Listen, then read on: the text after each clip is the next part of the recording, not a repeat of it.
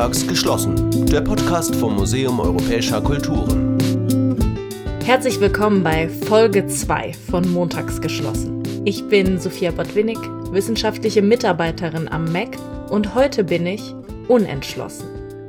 Jein. Dieses Kofferwort drückt laut Duden eine Unentschiedenheit der sprechenden Person aus, die sich nicht zu einem Ja entschließen kann. Und Jein ist auch der Titel von Büke Schwarz Graphic Novel Debüt. Darin spielt eine Kunstausstellung mit dem Titel Jein eine wichtige Rolle, die die Zusammenhänge zwischen Kultur und Identität, Kunst und Politik beleuchtet.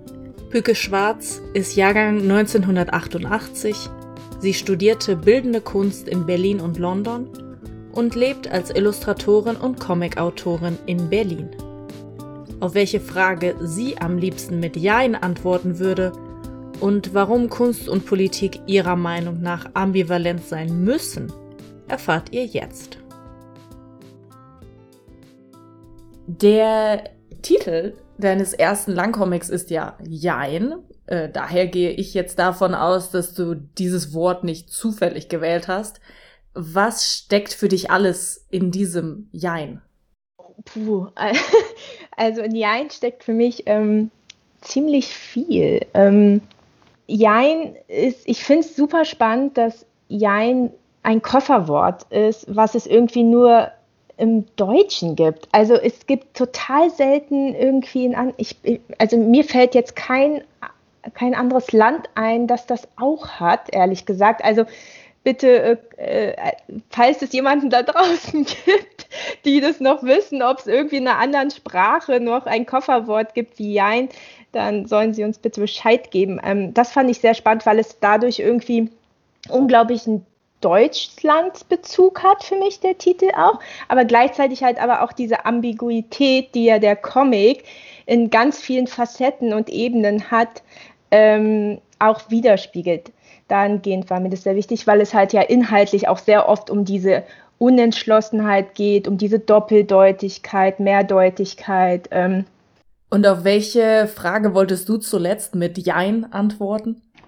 Also ich, ich, ich, ich schrecke immer so, so positiv auf, wenn ich jemanden draußen höre, der so äh, irgendwie am Telefon oder sowas so Jein sagt. Dann denke ich mir so, ah schön, schön, dass du dich dafür entschieden hast.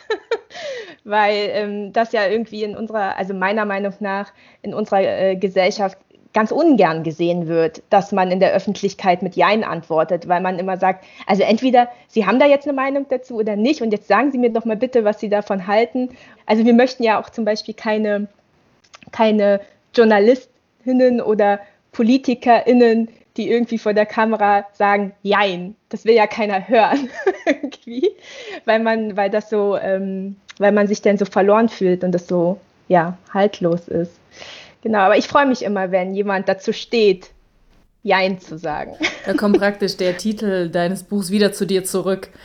Du bist ja nicht nur Comic-Autorin, sondern auch bildende Künstlerin. Und ähm, ich hatte ja eingangs auch gesagt, Jein ist dein erster Langcomic. Und dafür zeichnest du eben Bilder, aber schreibst auch die Texte dazu. Wie kam es dazu, dass du dich entschlossen hast, eben beides zu sein? Künstlerin, Zeichnerin, Malerin und Autorin? Uh, ähm, ich, also ich muss ganz ehrlich zugeben, ich ähm, sag das gar nicht so, dass ich Autorin bin, ähm, weil ich das irgendwie noch nicht so äh, ähm, realisiert habe, weil für mich einfach der Schwerpunkt äh, im Comic diese sequentielle Bilderzählung einfach ist und ich da den Fokus viel mehr auf meine Bildsprache habe als wirklich den Text, dass natürlich der Comic auch Textebene hat, das stimmt, aber ich ähm, würde mich jetzt nicht hinstellen neben einer Romanautorin oder einen Romanautor zum Beispiel und sagen, ja, ich bin genauso eine Autorin wie du, weil ich halt wirklich den Schwerpunkt eher im zeichnerischen Erzählen habe. Ähm, und warum ich das jetzt so mache, ich finde, dass ähm, ich, ich trenne das alles gar nicht so voneinander, weil ich auch in meinen anderen Arbeiten, in der bildenden Kunst, auch in der Malerei und in der Zeichnung, immer so verstärkt in Zyklen gedacht habe. Also es war selten jetzt ein Bild stand für sich alleine, sondern es war halt da war das halt schon irgendwie eine Form der Erzählung ähm, und der sequenziellen Erzählung. Deswegen ist das alles für mich irgendwie so eine logische Konsequenz, dass ich jetzt auch mal äh, Langcomic gemacht habe. Genau. Das ist halt für mich einfach nur noch mehr Bilder in einem Buch. genau. Ähm, wollen wir doch mal ein bisschen über den Inhalt von äh, Jein sprechen. Jein spielt im Jahr 2017 zur Zeit des Verfassungsreferendums in der Türkei. Was hat dich motiviert, dich gerade mit diesem Thema in Form eines Comics auseinanderzusetzen und es eben in den Mittelpunkt deiner Geschichte zu stellen? Boah. Eigentlich müsste ich diese Frage jetzt noch schneller beantworten, weil sie schon öfter gestellt wurde, aber ich tue mich immer so schwer bei dieser Frage. Also ähm, es war jetzt nicht so, dass ich morgens aufgestanden bin und äh, gesagt habe, ähm, dass jetzt passiert, ich mache da jetzt einen Comic dazu. Ähm, es ist eher so schleichend passiert, dass mich einfach, dass ich diese äh, Begebenheiten, Ereignisse immer mehr beobachtet habe, ähm, in den Medien, aber auch von Bekannten, die dort leben und so weiter. Und das hat mich immer, immer mehr irgendwie ähm, emotional, aber auch, also es hat mich halt tangiert auf jeden Fall und das, und das ist, ähm, und ich hatte immer mehr so dieses Bedürfnis dazu, was machen zu müssen. Und es ist nun mal so, dass Zeichnen meine Sprache ist und meine Form ist, Dinge zu verarbeiten oder auch dahingehend in, die, in meinen Arbeiten Fragen zu stellen, mit, der, mit, mit meinem Außen, mit der Gesellschaft zu kommunizieren. Also das ist halt einfach meine Sprache, die ich fließend spreche. Und deswegen ähm, hatte ich schon die ganze Zeit einfach das Bild, ich muss jetzt irgendwie ähm, dazu was machen, äh, um es halt einerseits auch so ein bisschen selbst zu verarbeiten, andererseits aber auch ähm, Fragen zu stellen und äh, zu schauen, wo führt das alles noch hin und und aber auch ähm, so ein bisschen ähm, dafür zu sorgen, dass es auch nicht äh, vergessen wird. Das sind einfach so Dinge, ich, ich wollte einfach noch so sagen, hey, das ist gerade nicht okay, was da in der Türkei einfach passiert. Genau, und äh, warum das jetzt ein Comic geworden ist, ähm, ich finde, Comic ist einfach das perfekte Medium für Erzählungen, die, die auf eine Art und Weise so brutal realistisch sind, andererseits aber so ungreifbar. Also ich finde, Comic hat so ein Potenzial, ähm, so viele Metaebenen zu schaffen und auf so vielen Ebenen zu sprechen, dass ich einfach dachte, das ist super und das hat einfach, das bietet mir so einen großen Raum, ähm, dieses Thema da drin auch zu beinhalten. Allein schon, dass ich die Zweisprachigkeit da drin habe, äh, dann habe ich die Bildebene. Dann, dann kann ich Dinge auch einfach abstrakter darstellen. Das ist ja auch nochmal so, so eine Sache. Ich wollte ja jetzt auch nicht dieses äh, politische Ereignis eins zu eins dokumentarisch widerspiegeln. Das ist ähm, ja jetzt keine Reportage, die ich gemacht habe. Das ist einfach nur der zeitliche Rahmen, worin meine Geschichte spielt. Es geht ja jetzt nicht um das Verfassungsreferendum da drin und wir begleiten jetzt auch nicht die ganze Zeit äh, Recep äh, Tayyip Erdogan, wie er da irgendwie seine Reden hält, sondern das ist einfach der zeitliche politische Rahmen, in dem diese Geschichte spielt. Ja. Und in Jein, da geht es ja um so viele große Themen. Und da äh, will ich dich dich zitieren aus einem äh, Interview, Comic-Interview, das du mit dem Jaja Verlag äh, ge geführt hast. Und da sagtest du, da zeichnest, hast du gezeichnet als Zusammenfassung, Jein ist eine deutsch-türkische Graphic Novel. Es geht um Kunst, Politik und noch viel mehr. Und ich finde es ganz gut, dass du gerade diese beiden Stichpunkte dann da drin auch so hervorgehoben hast, denn das ist halt das nächste auch große, was mich interessiert und mich als Museumsmensch war natürlich Kunst und Politik, äh, das, womit ich vielleicht mit am meisten auch Berührungspunkte habe. Und das hattest du auch gesagt, äh, die ProtagonistInnen im Comic, das sind KünstlerInnen, das sind aber auch zahlreiche andere Leute, die der, die dort eben auftauchen, die diskutieren die Frage im Grunde, ob Kunst politisch sein muss. Und es gibt da ganz unterschiedliche Meinungen und Haltungen auch auf einem, auf extremen Spektren. Ist denn Jein deine bevorzugte Antwort auf diese Frage, ob Kunst politisch sein muss? Also ich muss jetzt äh, vorher schon mal alle, ähm, die Jein noch nicht gelesen oder angeschaut haben, enttäuschen, dass und äh, jetzt Spoiler Alert, ähm, also ich würde sagen, Jein gibt jetzt einem nicht irgendwie handbuchartig die perfekte Antwort darauf, ähm, wie man sich zu verhalten hat. Und das soll es auch, finde ich, gar nicht sein, weil ich finde, gerade Politik und Kunst haben eine Gemeinsamkeit und zwar den Diskurs und dass es eine organische, wachsende Sache ist, finde ich. Also ich finde, wenn, wenn wir jetzt starr sagen würden, das muss so sein und das muss so sein, dann ist es irgendwie für mich nicht mehr Politik und dann ist es auch nicht mehr Kunst. Warum ich das gefragt habe, ist, dass es dass ich das auch oft einfach in meinen Kreisen beobachtet habe, dass sich KünstlerInnen das sehr oft fragen und auch immer in so einer Art Bringschuld äh, sehen, weil sie ja quasi etwas machen, was sie in der Öffentlichkeit zeigen und damit ja einen Diskurs schaffen, dass sie sich fragen, okay, was ist denn jetzt hier meine Verantwortung und was ist meine Rolle? Und wir können natürlich sagen, den romantischen Begriff von Kunst sehen und sagen, Kunst ist autonom und wir haben die Künstlerfreiheit und wir können machen, was wir wollen. Aber meiner Meinung nach, ab dem Moment, wo ich etwas bewusst zeige und mich dafür entscheide, äh, damit in den Diskurs zu treten, dann muss ich auch damit rechnen, dass es irgendwem nicht passt. oder dass da vielleicht jemand was anderes drin sieht und ich da vielleicht irgendwie etwas erzeuge, was, ähm, was ich gar nicht irgendwie realisiert habe. Und ich finde einfach, dass man sich ein bisschen bewusst macht, was für eine Verantwortung man hat. Ab dem Moment, wenn man sich entscheidet, Dinge öffentlich zu machen. Und das ist auch so eine, eine Form von dem, wie ich den Politikbegriff sehe. Das ist ja auch quasi in den öffentlichen Diskurs dringen. Also Politik ist ja was Öffentliches einfach. Und deswegen finde ich, passen diese zwei Bereiche eigentlich ganz gut zusammen, auch wenn natürlich viele KünstlerInnen sagen, nein, äh, ich reagiere nicht immer auf die Gesellschaft und so weiter und so weiter. Ich würde einfach sagen, Jein ist äh, nicht meine in dem Sinne Antwort, sondern Jein ist einfach mein Diskursprozess zu dieser ähm, Fragestellung. Ja. Vielleicht sollten wir uns öfter mit dem Jein auch anfreunden und das Jein leben nur vielleicht nicht äh, immer als Ausrede verwenden. Das, sonst, sonst, das wäre vielleicht, das wäre so die eine der Gefahren vielleicht, die das Wort in sich trägt. Es kann auch sehr schnell unbefriedigend werden, wenn alles mit Jein beantwortet wird. Ich hoffe nicht alles, aber ähm, vielleicht manchmal können wir erstmal mit Jein anfangen und uns dann irgendwo äh, hinbewegen. In dem Langcomic Jein, da heißt die Protagonistin, die Hauptfigur Ella Wolf und sie ist wie du Künstlerin in Berlin. Und äh, genau, also Mittelpunkt der Geschichte ist dann eben eine Gemeinschaftsausstellung, die auch den Titel Jein trägt.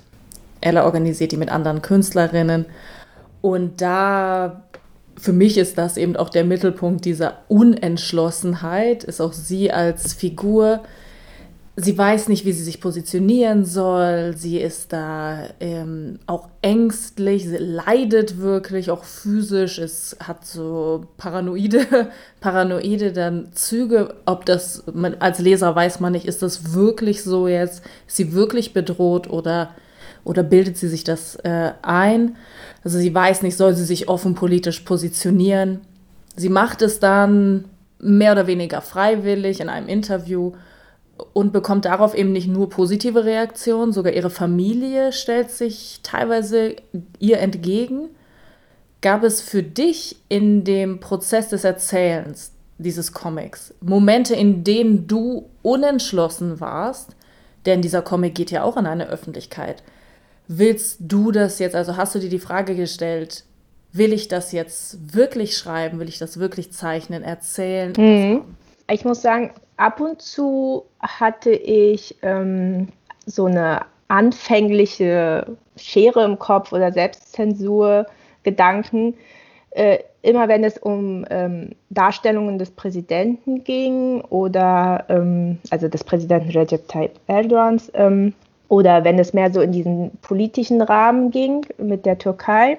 aber ähm, das habe ich dann schnell verworfen und dachte mir so, nee, also fangen wir ja erst gar nicht an. Und es ist jetzt auch nicht so, dass ich, also ich persönlich, ich weiß nicht, wie du das siehst, aber ich persönlich finde jetzt nicht, dass da Stellen sind, die jetzt in irgendeiner Form äh, beleidigend sind. Ähm, aber ich habe das deswegen manchmal gedacht, ähm, weil ähm, ich so ähm, gar nicht um mich selbst irgendwie äh, Bedenken oder eine Angst hatte, sondern um Menschen in meiner Umgebung, die noch in der Türkei leben.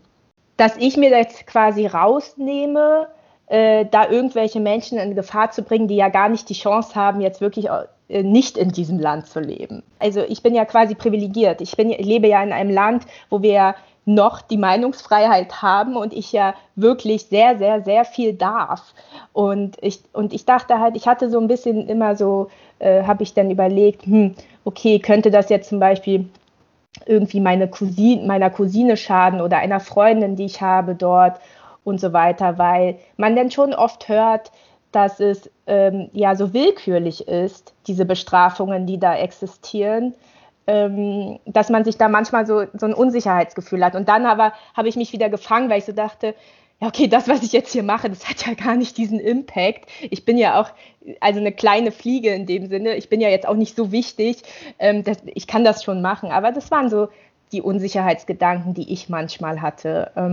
Und sonst natürlich so diese klassischen Struggles, die man immer hat, wenn man, glaube ich, irgendwie ne, an was arbeitet. So, äh, ist der Text jetzt okay oder sind die Dialoge authentisch? Das war auch immer so eine Sache. Ich wollte nicht, dass das so konstruiert hölzern ist oder eine große äh, Unsicherheit hatte ich, wie mache ich das mit der Zweisprachigkeit in dem Comic, dass das in irgendeiner Form sich äh, organisch einbindet und nicht so wie so einen Zusatz, so hier übrigens und dann haben wir das noch in Türkisch, also, sondern dass das so alles irgendwie symbiotisch ineinander fließt.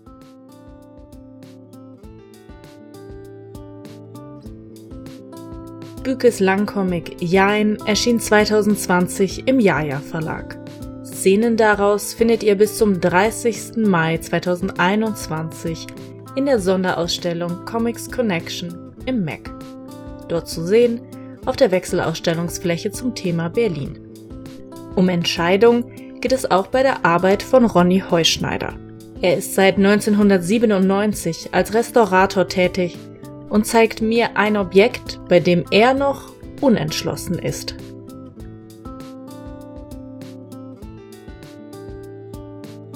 Lieber Ronny, vielen Dank, dass ich dich hier heute in deiner Werkstatt besuchen darf. Ehrlicherweise war ich ja auch noch nie, deswegen ist das für mich äh, ganz neu. Ich äh, sehe, entdecke auch immer wieder neue Seiten hier am Museum.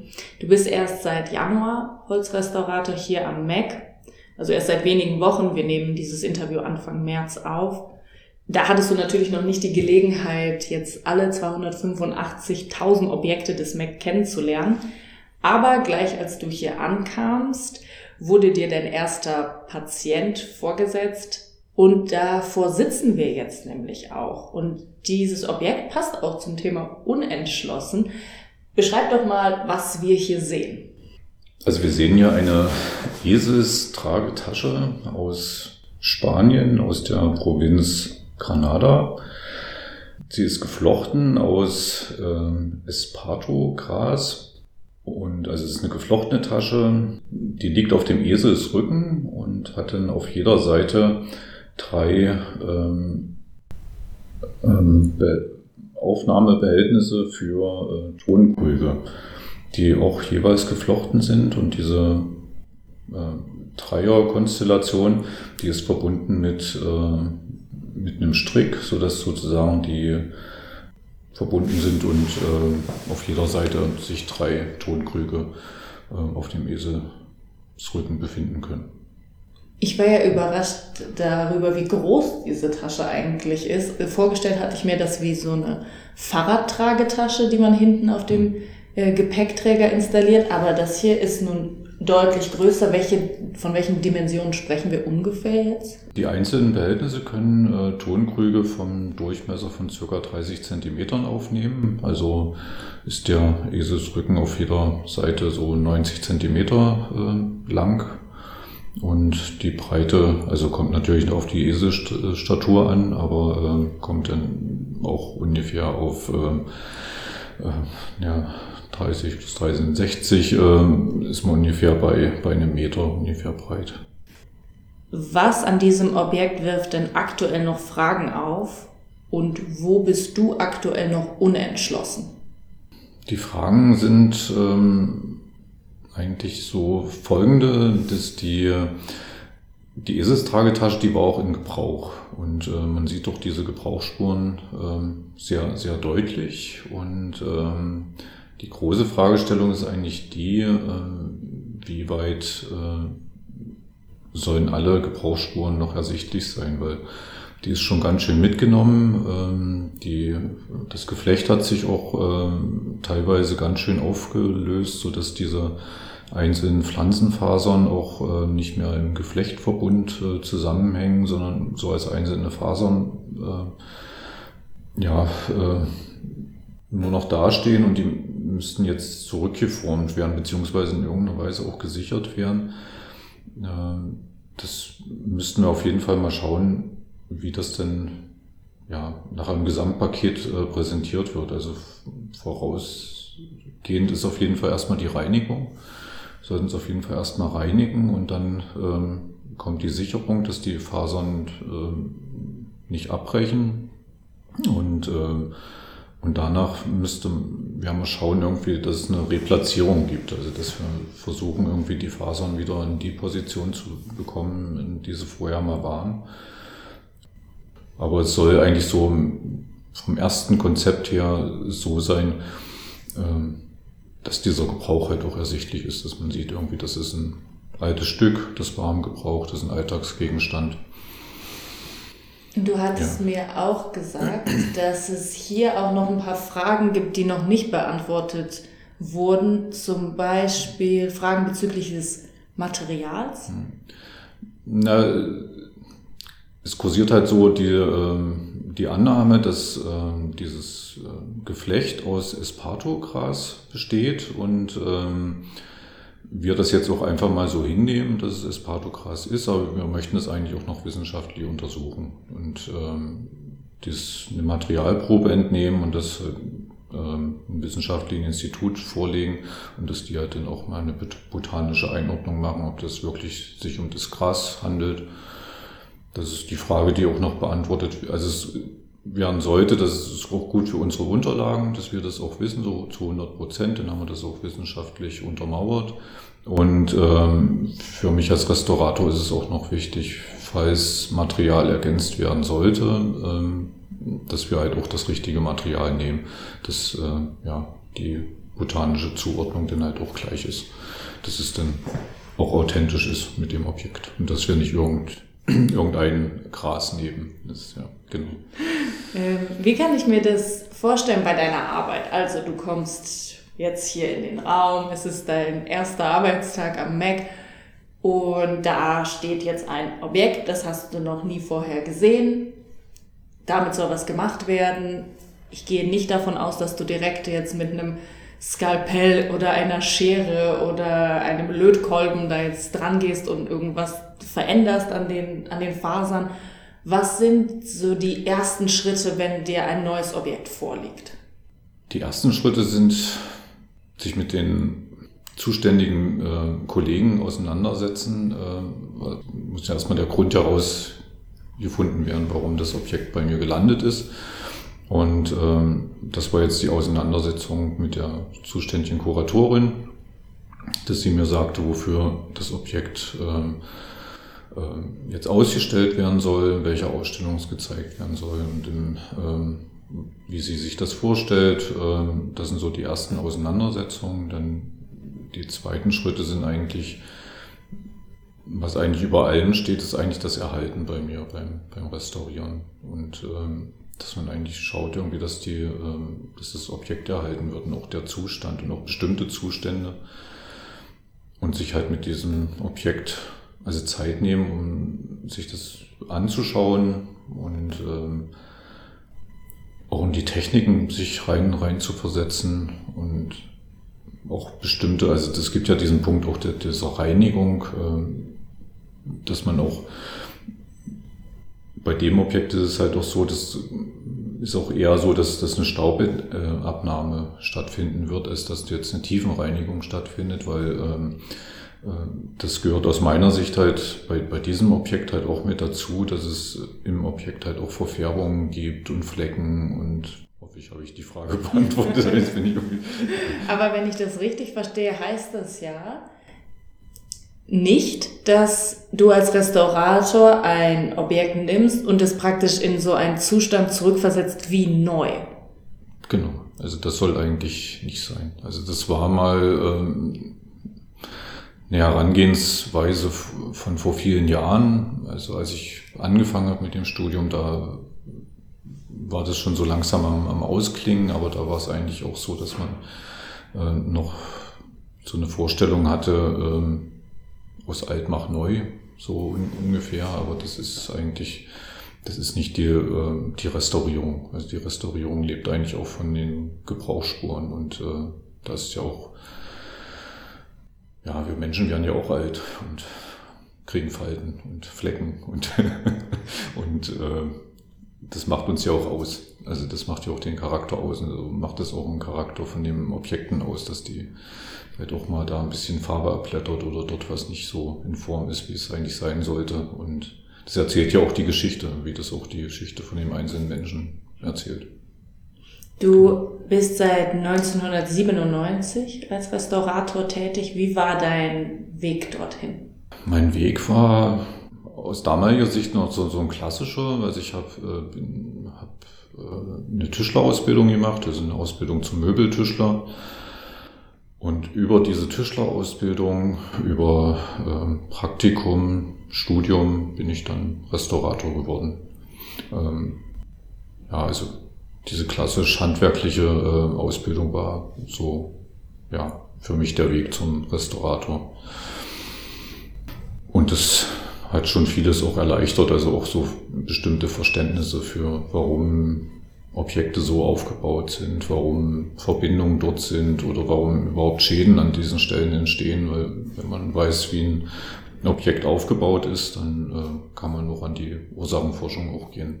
Als wenn man jetzt einfach zum Beispiel nur einen Riss sieht und äh, ja, nicht weiß, woher der kommt.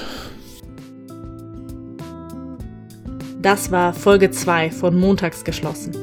Vielen Dank an Büke Schwarz und Ronny Heuschneider, die mir gezeigt haben, dass Unentschlossenheit auch sehr produktiv sein kann. Mein Name ist Sophia Botwinnig, ich bin dann mal Mac.